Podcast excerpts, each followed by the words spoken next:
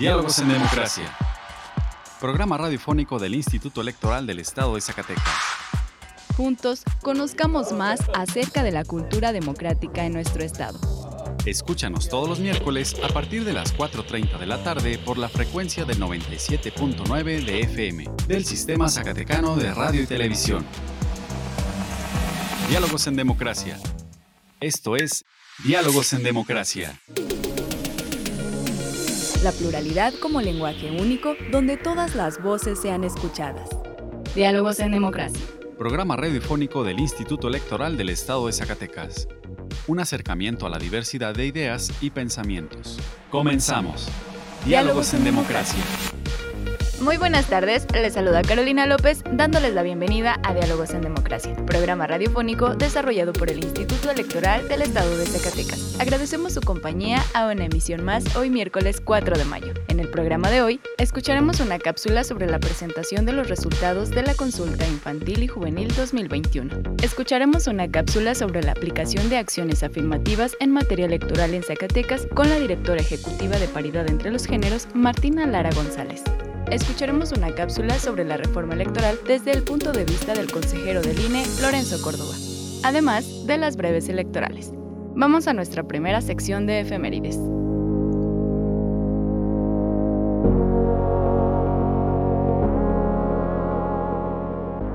Pluralidad, donde todas las voces son escuchadas. Diálogos en democracia. Esta semana en la historia. Efemérides. 2 de mayo, conmemoración de la muerte de los pilotos de la Fuerza Aérea Expedicionaria Mexicana, Escuadrón 201 en 1945. 3 de mayo, Día Mundial de la Libertad de Prensa. 4 de mayo de 1858. Benito Juárez establece el gobierno constitucional en Veracruz durante la Guerra de Reforma. 5 de mayo de 1862 aniversario de la victoria de las fuerzas republicanas comandadas por el general Ignacio Zaragoza sobre el ejército francés en Puebla. 6 de mayo de 1811. En Chihuahua, el comandante realista general Nemesio Salcedo nombra la comisión junta militar que habrá de juzgar a Miguel Hidalgo y demás jefes insurgentes. 7 de mayo de 1780. Nace Ignacio Aldama, abogado que se unió a la lucha insurgente encabezada por Miguel Hidalgo. 8 de mayo de 1753, aniversario del nacimiento de Miguel Hidalgo y Costilla, iniciador de la independencia de México. La libertad de elegir y decidir es solo nuestra. Diálogos en democracia. Diálogos en democracia. Escuchemos ahora a la directora ejecutiva de Paridad entre los Géneros, la ingeniera Martina Lara González, que nos hablará sobre la aplicación de acciones afirmativas en materia electoral en Zacatecas. Explorando ideas a través del diálogo. Hablemos de... El ejercicio de los derechos político-electorales de las mujeres integrantes de las comunidades indígenas presenta muchos retos y desafíos producto de la cultura machista y patriarcal a la que estamos sujetos como sociedad. Los usos y costumbres que regulan el sistema interno de las comunidades indígenas no han permitido el pleno goce de sus derechos, entre ellos ocupar cargos de representación dentro de sus propias comunidades. Por lo tanto, es importante convertir en derecho adjetivo y posteriormente sustantivo aquel derecho consuetudinario que muchas veces es traducido en usos y costumbres y, por qué no decirlo, abusos y costumbres. El artículo segundo constitucional reconoce el derecho de las comunidades indígenas a su libre determinación mediante sus usos y costumbres. Sin embargo, ello debe leerse en sintonía con el respeto a la dignidad, igualdad e integridad de las mujeres integrantes de dichos pueblos señalado en la fracción séptima del mismo artículo, pues de lo contrario, su libre determinación impide el respeto y ejercicio de los derechos político-electorales de las mujeres.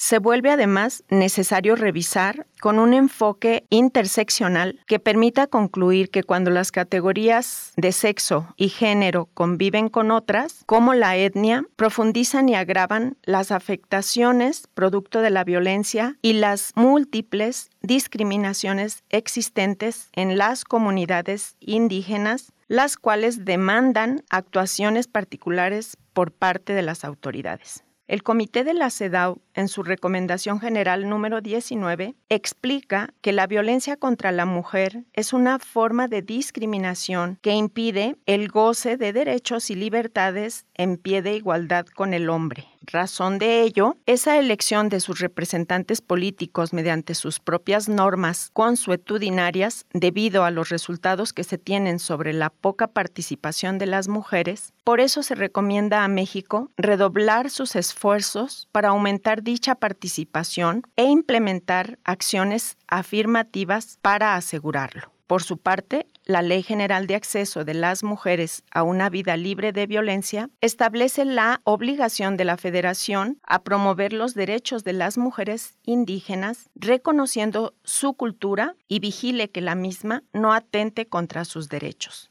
Sin embargo, nos volvemos a encontrar frente a normativas que no logran llegar a lo sustancial del problema, los usos y costumbres de las comunidades que tanto se buscan respetar de forma íntegra y violentan otros derechos. Una de las características fundamentales de la cultura democrática es el respeto, protección y promoción de los derechos humanos. Estos cobran especial relevancia en la actualidad porque la pluralidad y diversidad obligan no solo a reconocer la igualdad formal ante la Constitución y las leyes, sino a propiciar que las personas en condición de vulnerabilidad o desventaja puedan ejercer sus derechos en un plano de igualdad real por lo que el Estado y las autoridades tenemos la obligación de orientar nuestros esfuerzos a realizar las medidas de inclusión y las acciones afirmativas necesarias para garantizar a toda persona la igualdad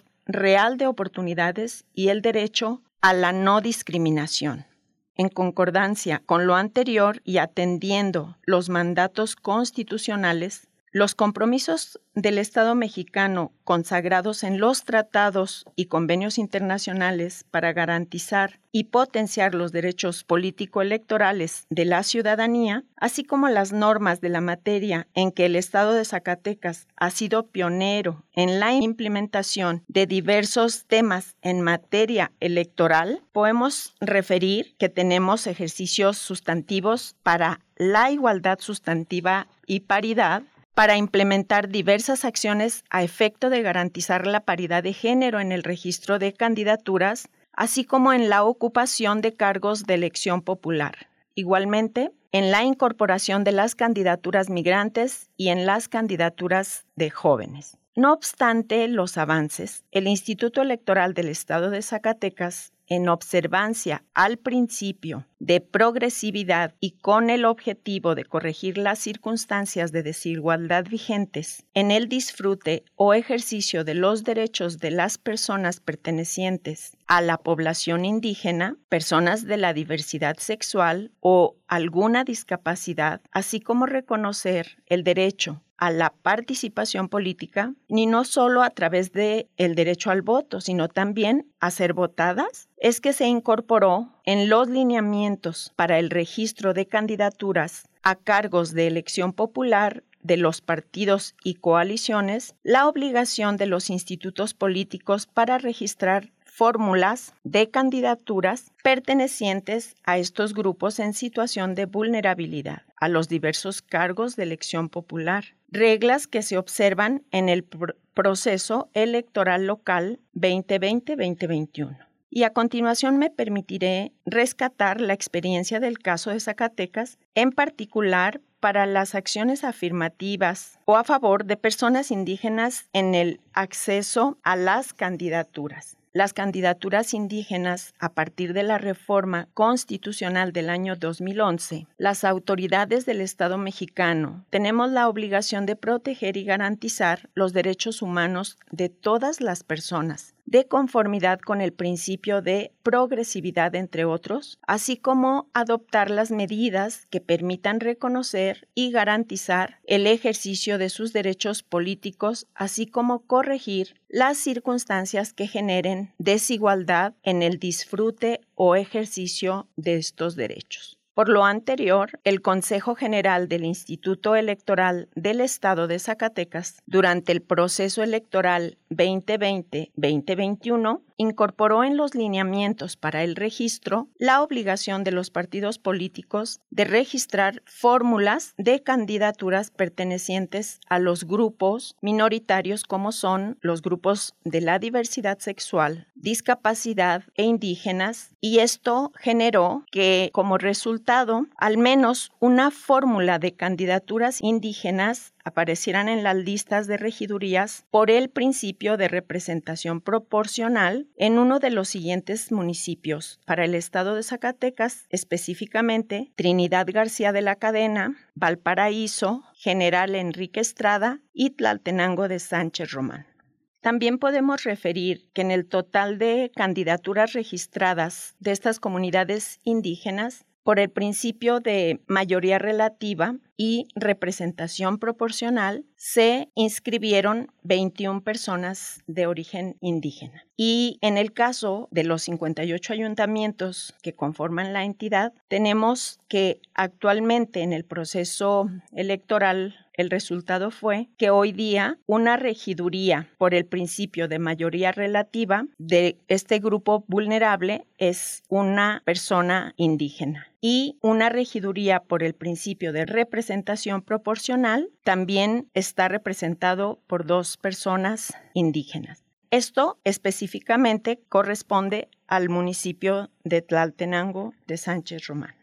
Las acciones afirmativas implementadas por el Consejo General del Instituto Electoral del Estado de Zacatecas establecieron un piso mínimo para la participación de las personas pertenecientes a grupos vulnerables. Sin embargo, estas medidas no fueron suficientes, ya que de las 10.600 41 candidaturas que se registraron a los diversos cargos de elección popular, solo 188 pertenecen a los grupos de diversidad sexual, discapacidad e indígenas, lo que representa el 1.77% de los registros. Asimismo, en la ocupación de los cargos de elección popular, este porcentaje es todavía mucho menor. Desde la Autoridad Administrativa Electoral se continúa trabajando a efecto de generar condiciones que efectivamente potencialicen el ejercicio de los derechos políticos de las personas pertenecientes a estos grupos vulnerables, y no solamente en el registro de candidaturas, sino en la ocupación de cargos de elección popular a efecto de tener integraciones más plurales y democráticas. Representando el libre derecho a la elección. Diálogos en democracia. El IES protege los datos personales que recibe en el ejercicio de sus atribuciones. Un dato personal es toda aquella información que permita identificar a una persona. Si no estás de acuerdo con el tratamiento de tus datos personales, puedes ejercer tus derechos de acceso, rectificación, cancelación u oposición. El procedimiento es sencillo y gratuito. Comunícate al 492-92-20606, extensión 650, o en transparencia.ies.org.mx. Instituto Electoral del Estado de Zacatecas. Nuestra elección en la diversidad de, en la diversidad de pensamiento. Diálogos en democracia.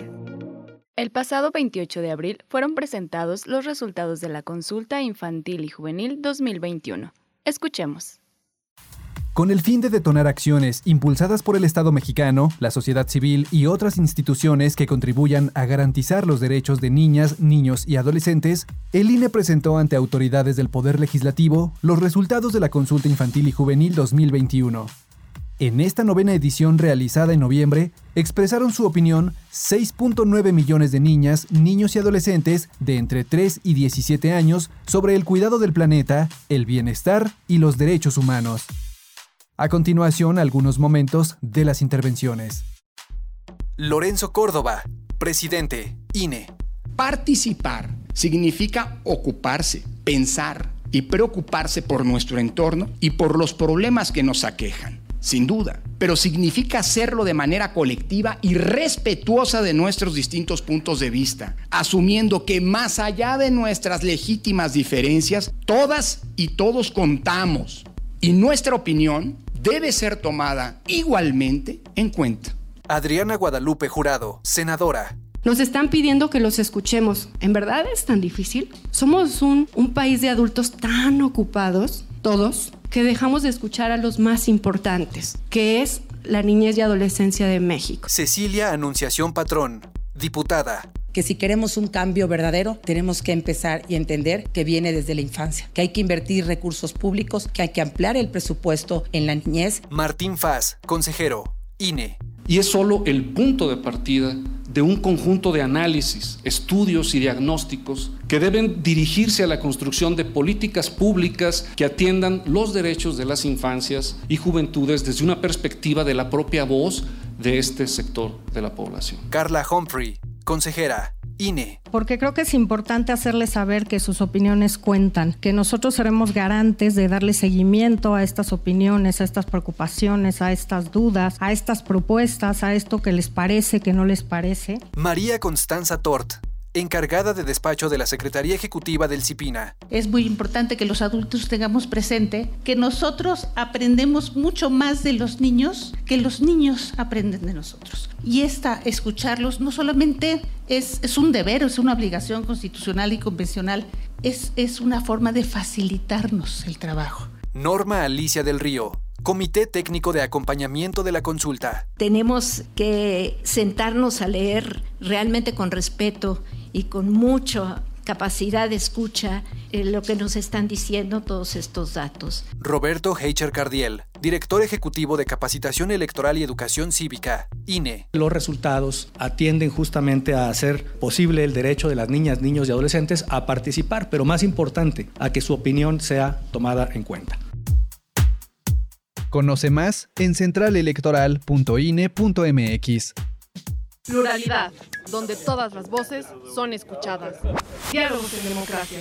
Al participar en el foro Agenda Electoral, Revocación de Mandato y Posible Reforma organizado por el Centro de Estudios Alonso Lujambio del Instituto Tecnológico Autónomo de México, el consejero presidente del INE, Lorenzo Córdoba, señaló que hablar de estos dos fenómenos en el país tiene que hacerse partiendo del análisis de cómo y dónde estamos y en consecuencia de las necesidades para mejorar lo que se tiene. Subrayó que si se decidiera hacer una reforma electoral, debe partir de diagnósticos adecuados y contar con el consenso de todas las fuerzas políticas. Tres condiciones básicas. Primera, una reforma electoral tiene que ser el resultado de un amplísimo consenso político. Segunda condición, que sea para mejorar el sistema. Y finalmente, que sea el producto de diagnósticos adecuados. Es decir, que la lógica sobre la que se quiere construir las nuevas reformas, pues efectivamente partan de datos, de cifras y no de humores. Nuestro sistema electoral hoy funciona y funciona muy bien. De hecho, nuestro sistema electoral es punto de referencia a nivel global. Si no funcionara, no habría sido posible organizar 322 elecciones en estos ocho años. ¿Nuestro sistema es mejorable? Claro que sí.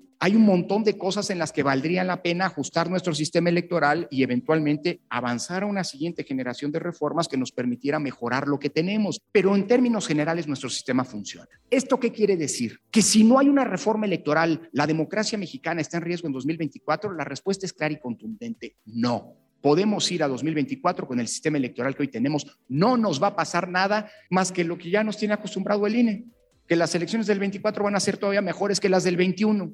Es decir, la capacidad de mejora de la, de la, propia autoridad electoral, elección tras elección, pues va sofisticando y perfeccionando nuestro sistema electoral. Así que una reforma no es necesaria. Una vez más, a pesar de la descalificación, a pesar de las denuncias penales y muchas otras, digamos así, expresiones de esta lógica, insisto, de boicotear el trabajo del INE. Para el INE, los resultados de la revocación fueron óptimos, no por el porcentaje de votación. Cuánta gente vota no es un problema que dependa del INE nada más. Las condiciones para votar allí estuvieron. La libertad de elegir y decidir es solo nuestra. Diálogos en democracia. Diálogos en democracia.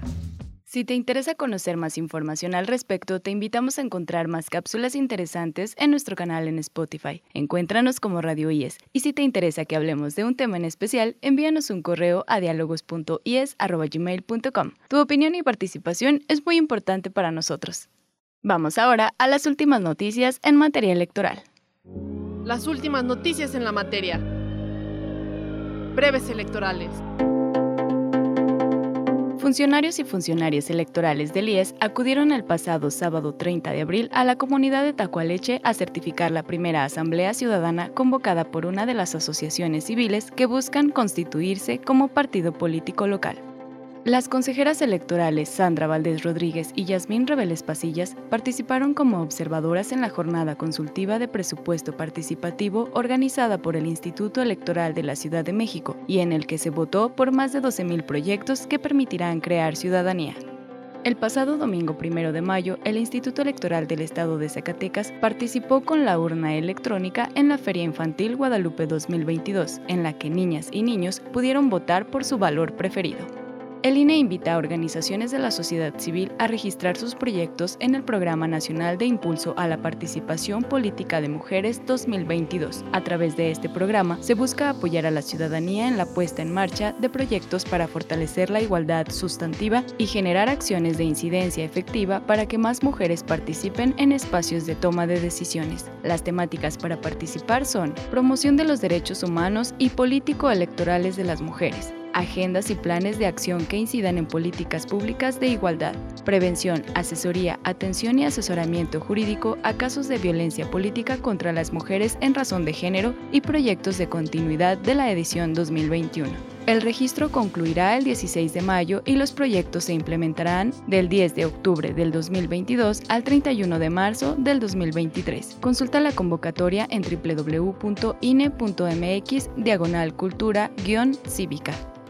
Con el fin de fortalecer la cultura cívica y democrática en nuestro Estado, el consejero presidente Juan Manuel Frausto Ruedas, los consejeros electorales Israel Guerrero de la Rosa y Arturo Sosa Carlos y la encargada del Departamento de Capacitación de nuestro instituto, Ana Claudia Núñez, se reunieron con la titular de la Secretaría de Educación de Zacatecas, Maribel Villalpando Aro, y autoridades de la dependencia para la firma de un convenio de colaboración interinstitucional.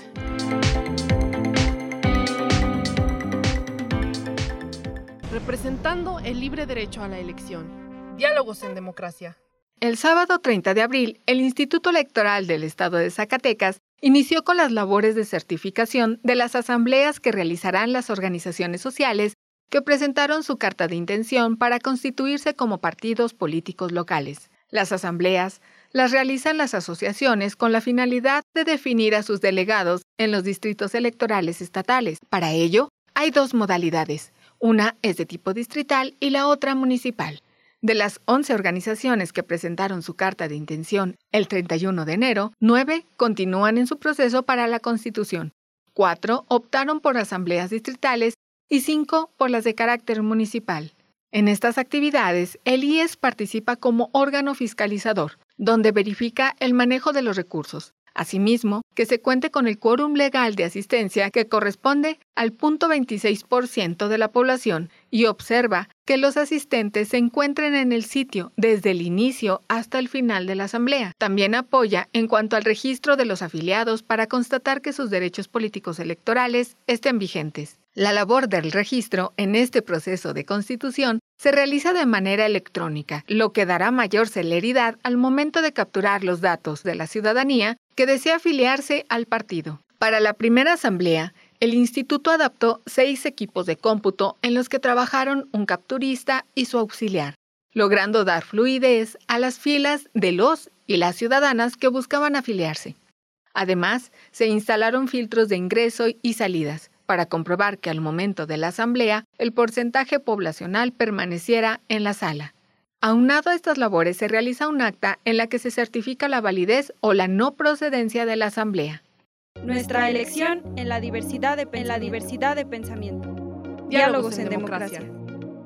La práctica de la democracia debe ser aprendida desde la infancia. Por ello, el Instituto Electoral del Estado de Zacatecas participó en la Feria Infantil Guadalupe 2022, que tuvo lugar el domingo primero de mayo en el Jardín Juárez de las 4 a las 8 de la noche.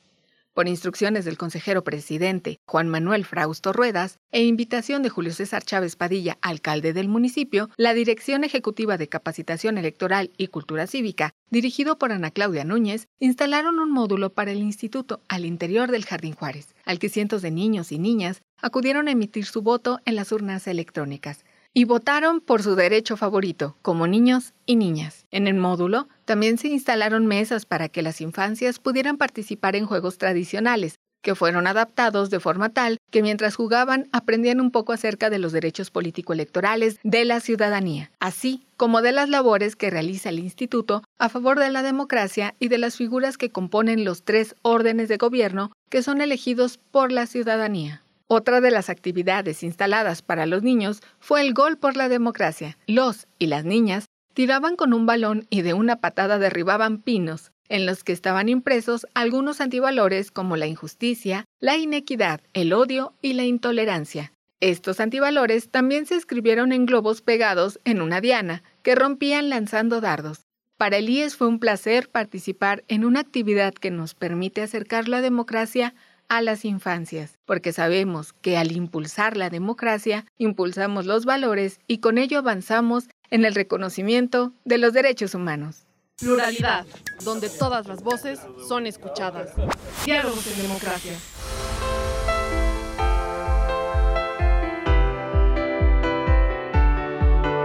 Estimados radioescuchas, hemos llegado al final de esta emisión. Agradecemos su compañía en esta tarde y esperamos nos vuelvan a escuchar el próximo miércoles en punto de las 4.30 de la tarde. Agradecemos a Radio Zacatecas el apoyo para la difusión de este programa. También agradecemos el apoyo y el acompañamiento de Horacio Rodríguez y Virginia Perusquía que hacen posible este programa. Mi nombre es Carolina López, muchas gracias, hasta la próxima.